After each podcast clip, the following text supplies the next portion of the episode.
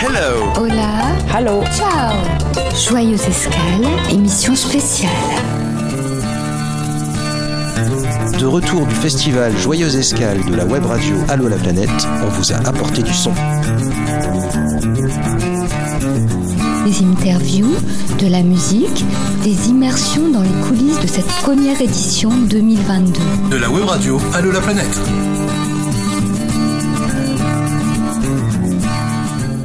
À tous les auditeurs d'Allo la planète. On est toujours au festival Joyeuse Escale à Joyeuse pour cette première édition. Et donc là, on sort tout juste de la projection de Chercheur d'âme de Julien Belin qui est en face de moi, accompagné d'une famille qui vient aussi de découvrir le film. Donc est-ce que d'abord vous voulez bien vous présenter, euh, indiquer vos prénoms? Et puis on a des, des, jeunes à côté de nous et donc euh, vos âges parce qu'après à partir de 20 ans on ne demande plus les âges. Alors Bonjour, je m'appelle Chaska et j'ai 15 ans. Euh, je m'appelle Luna et j'ai 13 ans. Bonjour, je m'appelle Tej et voilà, j'ai euh, quelques années. Très bien. Et donc du coup, le principal intéressant en tout cas concernant le film, euh, Julien, je te laisse juste bon, nous dire voilà ce qui t'ont ressenti là au sortir du film. comment, comment tu te sens? Hop là, merci. Bah, déjà, euh, bonjour. Puis merci pour l'interview, c'est vraiment agréable.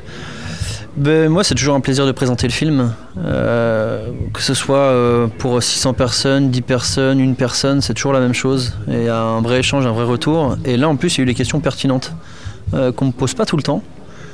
souvent, c'est des questions sur Etienne, ce qui ne me dérange pas du tout, bien au contraire. Sinon, j'aurais fait un film sur moi si je voulais qu'on parle que de moi. Mais il y a eu des questions sur la réalisation qui étaient cool. Donc, non, super ressenti, tout va bien. Alors, tu nous parles d'Étienne, et donc pour les auditeurs euh, qui n'ont pas vu le film, euh, c'est peut-être euh, un peu mystérieux encore, mais donc Étienne, c'est ton celui qui fut ton professeur d'art graphique, Étienne Druon. Hein. Euh, et donc euh, tu lui consacres euh, un film. on peut dire en quelque sorte que c'est une mise en, abîme hein, parce que tu fais le portrait de quelqu'un qui fait lui-même des portraits. C'est déjà ça, ça m'a ça m'a pas mal interpellée parce que je me suis dit tiens il y a vraiment quelque chose comme une transmission où et arrives à vraiment bien mettre en valeur son travail. C'était ta volonté. Donc d'abord une première question sans doute euh, factuel et assez simple. Comment t'es venue l'idée et l'envie, euh, le désir de consacrer euh, un portrait à celui qui a été ton professeur? C'est ce que j'expliquais. Étienne, qui était mon ancien professeur de dessin, donc que je connaissais depuis des années. donc on s'est quitté pendant 12 ans, chacun a vécu sa vie. moi j'ai pas mal voyagé, lui a eu donc, pas mal de péripéties qu'on voit dans le film justement. Et euh, à travers ces différentes années, moi j'ai travaillé dans le cinéma d'animation pendant 10-12 ans, donc euh, j'ai une sensibilité au cinéma euh, qui m'a parlé à l'histoire, enfin à raconter des histoires. Et je pense tout simplement que je me voyais pas faire un film d'animation sur Etienne. Et, et à travers mes, mes différents voyages, j'ai juste eu envie de j'ai aiguisé ma sensibilité au monde, aux vivants, aux gens, et à l'envie de parler des gens qui vibrent en fait, qui me semblent vivre une vie pleinement euh, dénué d'un maximum d'artifice. C'est peut-être des mots un peu, un peu, euh, un peu surfaits, mais, mais c'est vrai, quelque chose de beaucoup plus simple. Et il me semblait qu'Étienne incarnait cette vie-là. Ce qui a déclenché ça, en fait, j'ai pas choisi réellement Étienne. Euh, c'est plutôt en tombant sur ces, sur ces, sur ces dessins, ce que j'explique au début du film.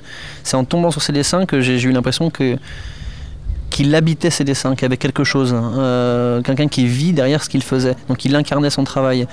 Euh, comme j'expliquais, des bons dessinateurs, j'en connais beaucoup, des très bons dessinateurs, j'en connais beaucoup. C'est également mon métier. Mais habiter son dessin ou son, ce que l'on fait, son médium, c'est autre chose. Et j'ai eu l'impression qu'Étienne le faisait et je l'ai eu l'impression de le voir à travers ses dessins. Et c'est plutôt ça qui m'a donné envie d'aller vers lui et de voir surtout si j'avais vu la bonne chose et si j'avais raison. C'est un peu égoïste, mais c'est vrai. Donc tu travailles euh, dans le cinéma d'animation et pourtant tu parles beaucoup euh, lors de la rencontre et puis là maintenant encore de vibrations. Euh, le film, on en parlera après sur vos ressentis, mais le film est très méditatif, il y a quand même une certaine lenteur, une volonté d'imprégner beaucoup le, le spectateur. Et hum, du coup je me demandais quel était pour toi le, je ne sais pas si tu as déjà pensé à ça, mais je me suis dit, tiens, j'ai l'impression que le hors-champ, ce qui est en dehors de l'image, euh, t'intéresse. Ce qui peut paraître euh, étonnant euh, pour quelqu'un qui est dans le dans l'image. Non, mais c'est une, super question, hein. assez rare à entendre d'ailleurs. Je pense que c'est un tout.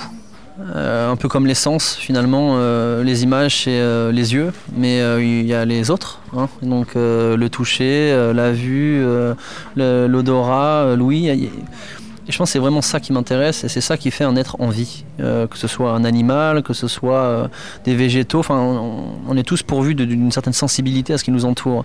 Donc je pense que l'image, c'est juste un outil. Et c'est pour ça que j'aime l'utiliser pour euh, retranscrire le beau, mais j'aime aussi qu'il soit un vecteur de, tout le reste. Et c'est pour ça que ça m'intéresse énormément, et c'est juste un vecteur en fait. Et vu que je pense être un être humain comme nous tous autour de la table, et d'avoir une certaine sensibilité, et d'être content avec ma sensibilité aujourd'hui, qui grandit tous les jours, c'est de pouvoir la rendre à travers ces vecteurs qui m'intéressent. Donc voilà. Donc oui, le hors-champ m'intéresse beaucoup. On va se tourner vers euh, ton public, euh, Julien, maintenant. Euh, toi, qu'est-ce qui t'a poussé à emmener tes enfants à ce festival? Qu'est-ce qui vous amène là? Et puis peut-être comment vous avez sélectionné ce film? Est-ce que c'est le titre, Chercheur d'âme, qui est un peu mystérieux? Est-ce que bon, qu'est-ce qui vous, qu'est-ce qui vous amène là, toutes les trois? Bah, tout d'abord, le, le- festival, festival sur le voyage. Moi, je suis une voyageuse. J'ai passé 20 ans à, l'étranger. Euh, et ça fait que quelques années que je suis revenue en France. Donc, après deux ans euh, de ne pas avoir pu voyager, revoir un festival sur voyage, j'ai tout de suite euh, bondi dessus. Surtout que ça venait à mes portes ici, là, chez moi. Donc, j'ai tout de suite regardé le, programme. Et chercheur d'âme, bah, ça m'a tout de suite, j'étais tout de suite saisie par ça parce que moi, j'ai vécu dans la jungle pas mal d'années avec les enfants. Donc, euh, illustrer surtout avec les dessins, euh, ne serait-ce que sur le, le programme, de voir le premier dessin, j'étais séduite. Je suis moi-même aussi dans les, dans, le, dans les décors, le, le dessin, etc. Enfin voilà, il fallait que j'amène les enfants, qu'on revive un peu la jungle qu'on avait un peu connue. Voilà.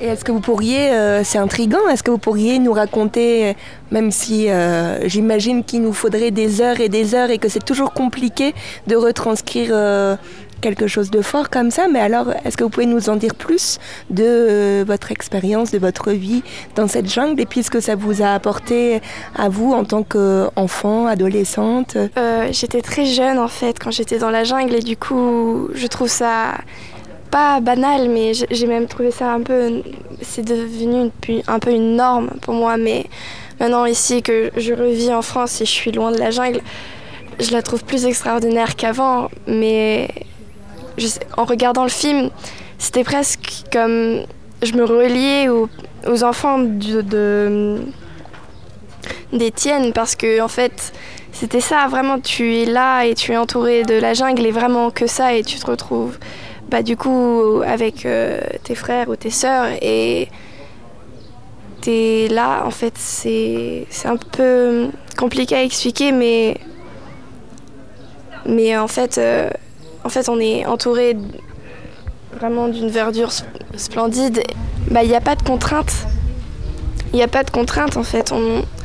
Il y a, y a presque aucune règle entre guillemets qui, qui vont nous qui vont nous encadrer quotidiennement et du coup on se, re- on se retrouve libre on trouve une certaine liberté en étant euh, T'avais quel âge toi? Euh, alors en fait, j'ai quand même passé du temps une, pendant une période de 6 mois alors que j'avais 7-6 ans.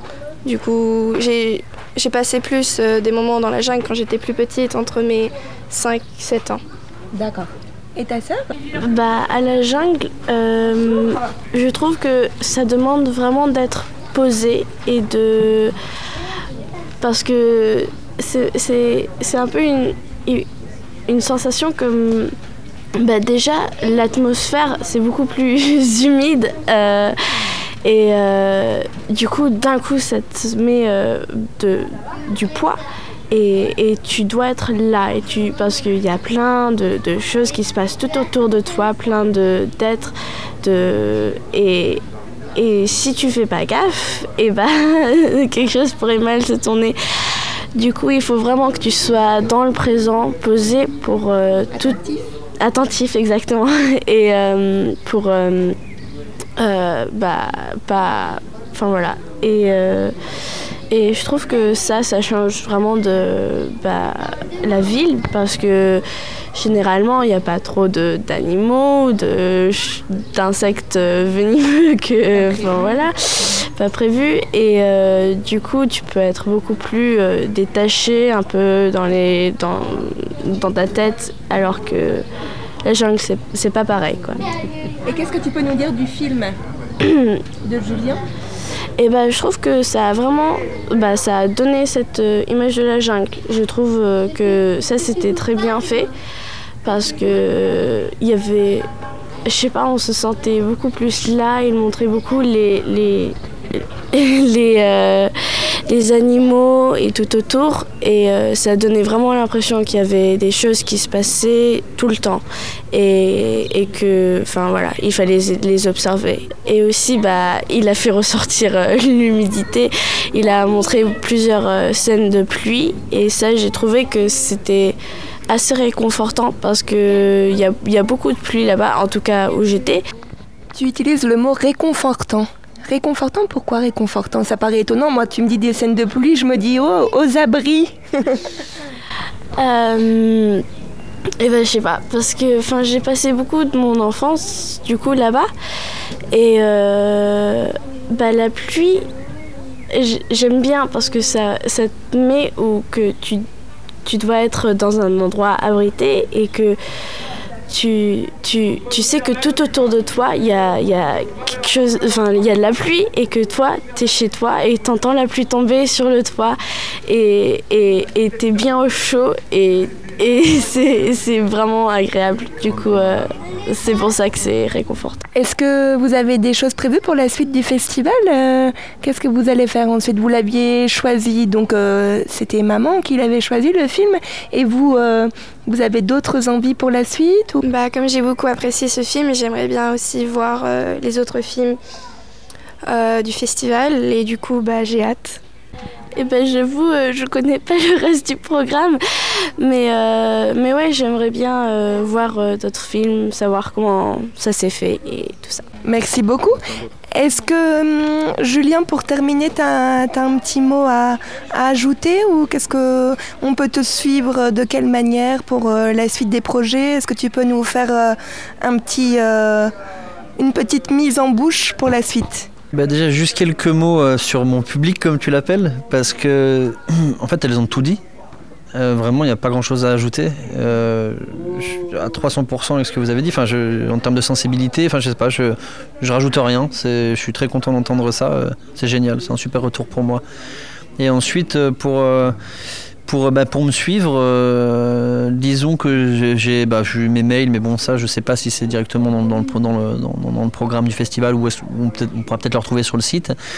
Euh, puis moi, sinon, euh, c'est le prochain projet là. Donc je peux en parler parce qu'on part début juillet avec Julien Defourny qui est aussi au festival qui va présenter son film. Et donc, euh, bah, on part trois mois euh, en Équateur, euh, chez le peuple Chouard. Et donc, je devrais ramener un film de tout ça pour rester un peu mystérieux. Donc, un film à suivre de Julien Belin. D'autres projets en perspective. Je vous remercie beaucoup d'avoir accepté l'invitation et puis je vous souhaite un très très bon festival.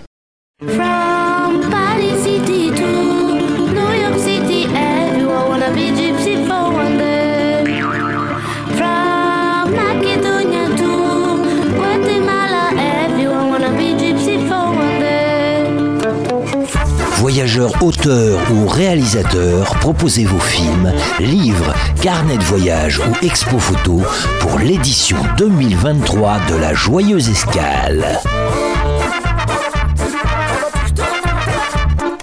Le festival se tiendra du 17 au 21 mai à Joyeuse, en Ardèche. Alors inscris-toi sur allolaplanète.fr, onglet Festival, puis Contact Info. La Joyeuse Escale est le festival du film de voyage, d'aventure et d'expatriation. Un événement Allo la planète. Allô la planète. Vous embarquez? Allô la planète. Auteur. Interview. Interview. Réalisateur. Interview. Je m'appelle Doris Lacombe. Bon, je dis peut-être pas mon âge, c'est pas la peine. Euh, je suis. de sagesse. je suis hyper heureuse de participer pour la première fois de ma vie à un festival d'aventure, Mhm. du film et puis euh, du livre aussi en même temps, du livre d'aventure. Jamais trop tard pour commencer à faire des belles choses. Bien sûr. Voilà, donc euh, j'ai fait beaucoup de métiers dans ma vie. J'ai commencé par être danseuse, puis danseuse étoile. J'ai eu malheureusement un accident à la hanche, donc j'ai dû arrêter, mais j'ai été professeure de danse pendant 30 ans. Après, j'ai été bergère, 5000 moutons en montagne. Et puis après, euh, j'ai créé et fondé une école de cirque pendant de nombreuses années. Et maintenant, je marche. Et qu'est-ce qui t'a attiré vers l'Afrique? On dit qu'il n'y a pas de hasard. C'est tout à fait par hasard. C'était après mon accident. euh, Quelqu'un est venu me demander de la remplacer en Mauritanie pour aller vérifier si l'eau arrivait bien à l'école. Et sur un coup de tête, j'ai pris un billet d'avion, mon sac à dos et je suis partie en Mauritanie. Voilà. Tu y es resté longtemps? Un mois. Un J'ai- mois. Et là, j'ai découvert un pays magique parce que c'était il y a 23 ans. Mhm. Depuis, ça a beaucoup malheureusement changé. Et puis, je suis retournée, j'ai poussé jusqu'au Sénégal. Le Sénégal m'a plu, je m'y suis installée, j'ai vécu 10 ans là-bas, D'accord. en rentrant quelques mois en France. Et quelle était la place de la marche, du coup, dans cette, euh, dans cette vie? Déjà, en Afrique, on marche beaucoup. Dans le sable, au bord de l'eau, euh, on n'a pas beaucoup de voitures, on marche. Les Africains marchent. Pas à des grandes distances comme on peut le faire, nous, les, les marcheurs, les trekkers, mais ils marchent beaucoup. C'est leur quotidien, en fait. Oui, voilà, voilà, oui, oui, c'est ça. Et puis un jour, euh, disons que j'élevais, j'élevais une petite guenon, un petit singe euh, patasse qui avait été blessé, qu'on m'avait apporté, que j'ai gardé. Et je voulais faire au départ un grand voyage avec elle. Ça ne s'est pas fait. Et un jour, ça m'a pris, j'ai dit, je pars. J'ai pris mon sac à dos. Je connaissais l'Afrique, je connaissais le fleuve Sénégal un peu. J'ai dit, allez, je remonte le fleuve Sénégal. L'idée, c'était ça, c'était de, de- de remonter ce fleuve, mais à la, à la quête de quoi? De rien. Je suis pas Vraiment de rien. Vraiment de rien parce que je ne connaissais rien à rien. Mais c'est en marchant que j'ai découvert, déjà moi-même, je me suis découverte mes limites et la rencontre des gens. J'ai rencontré parce que je suis allée sur des pistes où même des blancs ne sont jamais allés. En Guinée, des femmes n'avaient jamais vu de blancs. Et là, c'est fabuleux de vivre. L'accueil était. euh, Il n'y avait, il y avait pas de suspicion, il y avait un accueil immédiat. Immédiatement. On, on- on- on- on s'arrachait les- ma présence dans la maison, tout le monde me voulait. euh, J'ai jamais eu de problème, jamais. Combien de temps a duré ce, ce voyage? J'ai marché deux fois cinq mois, deux hivers. Je faisais la course avec personne. Je faisais la- J'écoutais mon corps surtout. Voilà. Quand ça allait plus, je m'arrêtais. Ça a été très très très dur et j'en parle beaucoup dans mon livre, physiquement et moralement. Moralement aussi, ça a été très très. Pourquoi? C'était quoi L'isolement? C'était le fait de- d'un envi- d'un environnement que tu maîtrisais pas ou que tu connaissais peut-être moins, moins bien? Je me suis retrouvée parfois dans des situations, dans des hameaux tellement perdus que je me disais mais qu'est-ce que je fais là quoi? Puis il n'y avait rien à manger ou très peu, j'étais maigre comme un clou. mais euh, j'ai continué parce que j'avais pas de possibilité, ni de retour en arrière, ni de... Il fallait continuer, c'était obligatoire. Fallait continuer. Je pouvais pas revenir en arrière, il n'y avait, il pas de possibilité, j'étais trop loin de tout.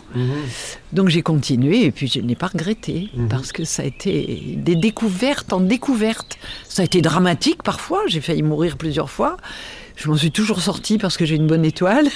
Puis j'ai eu beaucoup d'initiations aussi euh, africaines, donc ça m'a beaucoup aidé. Parce que tu, tu y crois, toi, en la bonne étoile? Ah évidemment, de toute ma vie elle m'a suivi. Ouais. Je ne sais pas où elle est, je ne sais pas laquelle c'est, mais je sais que j'ai une bonne étoile. Qu'est-ce que tu gardes aujourd'hui de, ce, de cette expérience, de ce voyage? Une envie de repartir ou... Ah oui, je, repars tout- je- je- je suis repartie après ça. J'ai fait des treks au Laos, Ouais. en Inde.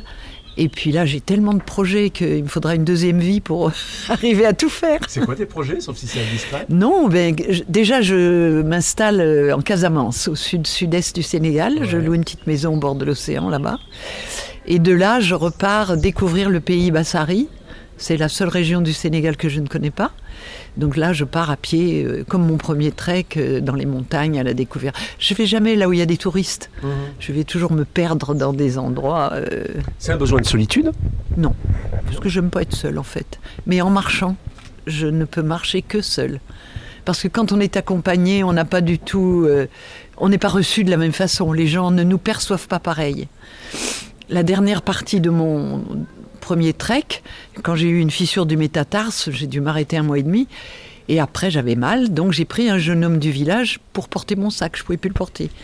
Mais je n'étais plus reçu pareil dans les Ouais. villages. C'était plus la même chose. Mhm. Donc je me suis juré de ne plus repartir euh, accompagnée. D'accord. Et donc, euh, ton prochain départ? Alors mon prochain départ, le prochain trek, ça sera le long de l'océan Atlantique, toute la côte ouest. Sur- C'est pas très long, mais je veux le faire parce que pour marcher dans la, dans la mer, dans l'océan, euh, avec là je serai avec plusieurs amis à moi. Mais mon grand trek en solitaire, ça sera l'hiver prochain, je pense, ou plutôt le printemps prochain, janvier, février, mars, avril, euh, à peu près. Donc, euh, on n'aura pas le plaisir de, de t'accueillir pour la seconde édition. Maybe. Eh ben, Doris, je te remercie. Merci beaucoup et je suis ravie, ravie, vraiment heureuse d'être ici avec vous tous. Bah, c'est gentil et puis bon voyage. Merci beaucoup. Allô la planète Vous embarquez? Allô la planète.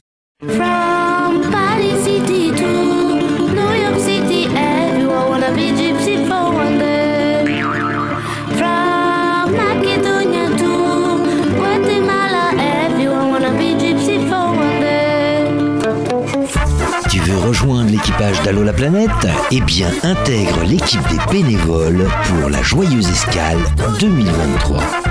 Le festival se tiendra du 17 au 21 mai à Joyeuse, en Ardèche. Nous avons besoin de bénévoles à Joyeuse, mais pas que. En dématérialisé, ça peut le faire aussi. Alors inscris-toi sur allolaplanète.fr, onglet Festival. La Joyeuse Escale est le festival du film de voyage, d'aventure et d'expatriation. Un événement Allo la planète. Hello. Hola. Hello. Ciao. Joyeuse escale, émission spéciale.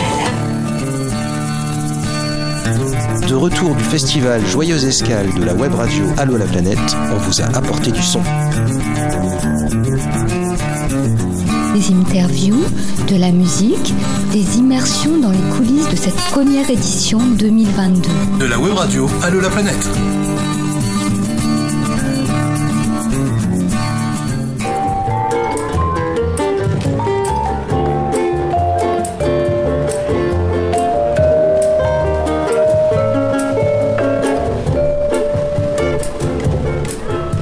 Vous, Bernard, vous êtes le créateur de tous ces instruments?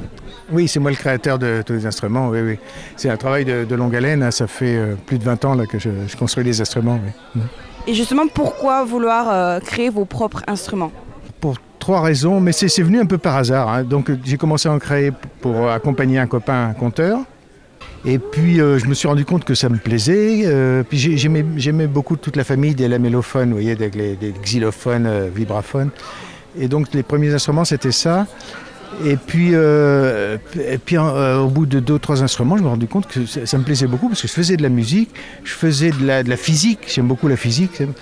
Et puis euh, quelque chose qui s'apparente aux arts graphiques aussi à un moment donné, il faut aussi les, les rendre beaux, les instruments, voilà. Donc voilà, c'est devenu une passion et je ne peux plus m'arrêter, c'est devenu une maladie. Ça fait combien de temps que vous faites ça? Oh bah plus de 20 ans, hein, euh, oui oui. J'ai une grande admiration pour leur fabrication d'instruments.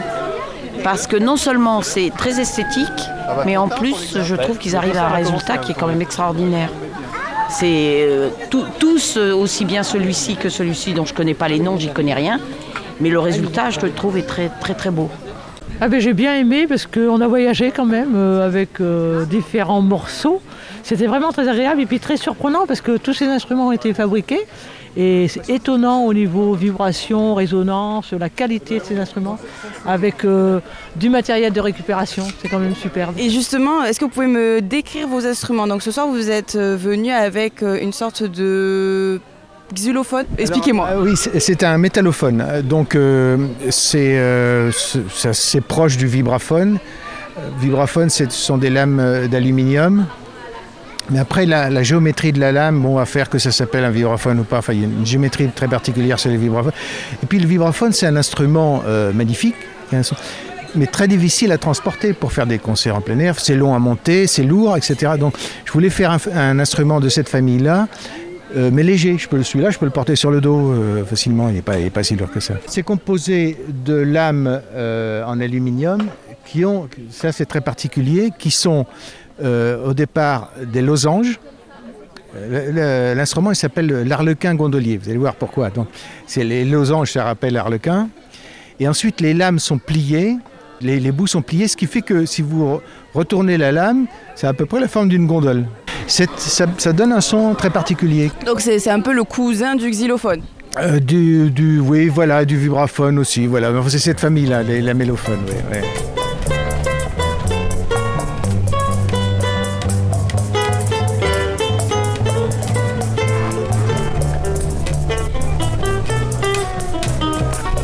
Plus étonné, oh, bah, je pense que c'est la boîte à biscuits quand même. Alors la boîte à biscuits, oui, donc euh, dans, de- de- dans les commentaires j'ai dit que c'était euh, à l'origine une boîte de locum, ce qui est vrai d'ailleurs. Mais bon, c'est une boîte de locum ou une autre boîte, c'est, c'est- la forme de la boîte est importante. Euh, ça, si je prends des boîtes plus petites, le son est intéressant, mais le son est plus aigu, plus, plus dur, donc la, euh, la boîte elle joue par sa forme et par son volume. Pas, pas tellement euh, par, par la matière, c'est, c'est par son volume surtout. Et puis là-dessus, donc euh, il y a une table. Alors ça aussi, c'est l'originalité de l'instrument. Une des originalités de l'instrument, c'est une table en polystyrène. Donc ça, ça surprend toujours les gens parce que le polystyrène, c'est fait pour euh, euh, isoler les sons, les, les atténuer en tout cas. Et, non, là, en fait, c'est un matériau très intéressant pour faire des tables parce que ça ne pèse rien. Donc on le renforce avec du bois.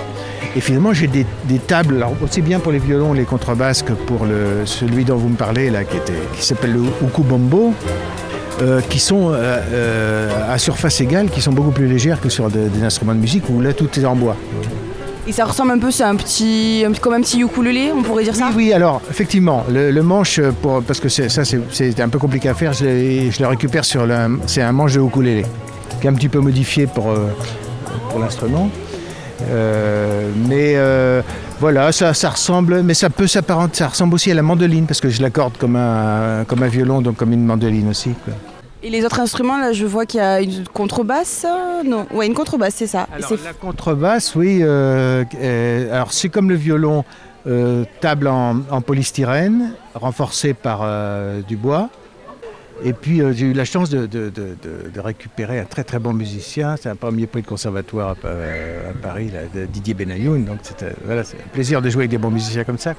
Et euh, ici, il s'est mis très très vite à cet instrument. La position est différente. hein, l'accordage est un petit peu. Enfin, ça s'accorde comme une contrebasse, mais, mais le, le système de cordage est un peu spécial. Voilà. Alors après, c'est la guitare, oui. Donc euh, moi, je l'appelais Bombo Six, c'est, euh, parce que c'est un, un bombolon à six cordes.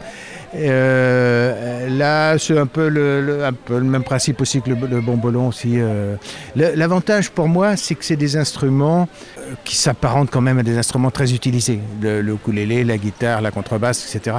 Ça permet de jouer un type de musique, par exemple comme le jazz manouche, un peu dans lequel on, mais j'ai d'autres instruments aussi beaucoup plus différents. Mais là, là par contre, euh, je les présente dans des expos plutôt, mais bon, pour des, des petites euh, des soirées comme ça, euh, assez courtes, je peux pas déplacer tout, ça va trop compliqué. Quoi. Moi j'aime bien le, le violon avec euh, derrière comme un saladier de cuisine bricolé. Un saladier qui sert de caisse de résonance.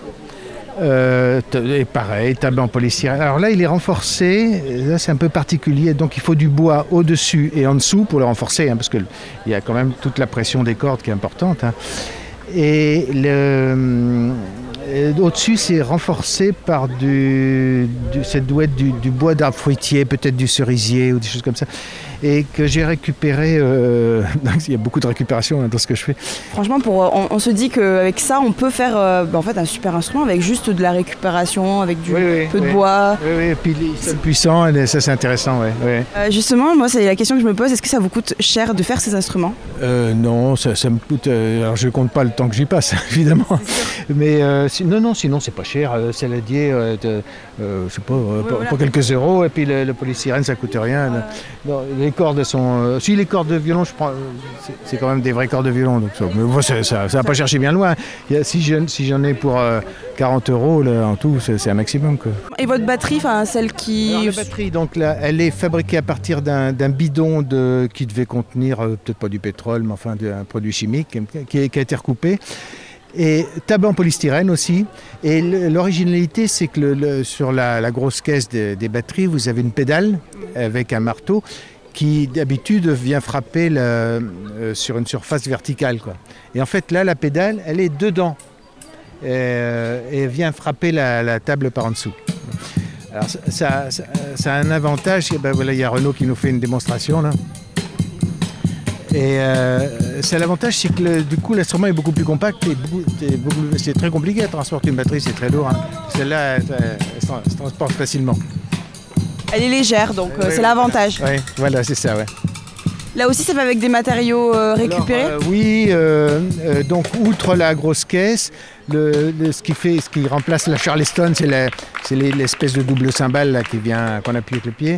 C'était, c'est en fait le fond d'une bouteille de bière avec des petits clous dedans, quoi. Et quand et pour se faire chip chip chip, voilà, ce, ce, ce son-là. Alors, l'intérêt aussi pour moi, c'est de ce genre de batterie, c'est que c'est quand même nettement moins puissant qu'une batterie. euh, et euh, on ne pourrait pas jouer avec une vraie batterie, c'est trop puissant, il faudra amplifier les autres instruments. Là, ce serait dommage d'amplifier les instruments, il faut, faut les écouter avec le son naturel. Voilà, vous n'avez pas de sono, vous faites tout et Ouais. sans sono et, on en, et ça s'entend et ça fait un son super. Et oui, oui, parce que c'était d'abord, euh, ils ont un son particulier, même si ça ressemble à des instruments connus. euh, si on veut, si, on amplifie, on, ne reconnaît plus le son d'origine, parce qu'avec l'amplification, on peut modifier comme on veut le son. hein. Euh, mais c'est vraiment un choix, oui, de faire de- des concerts acoustiques.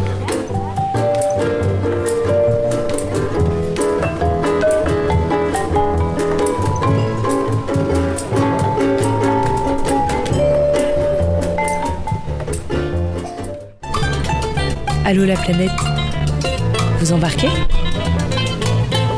Allô la planète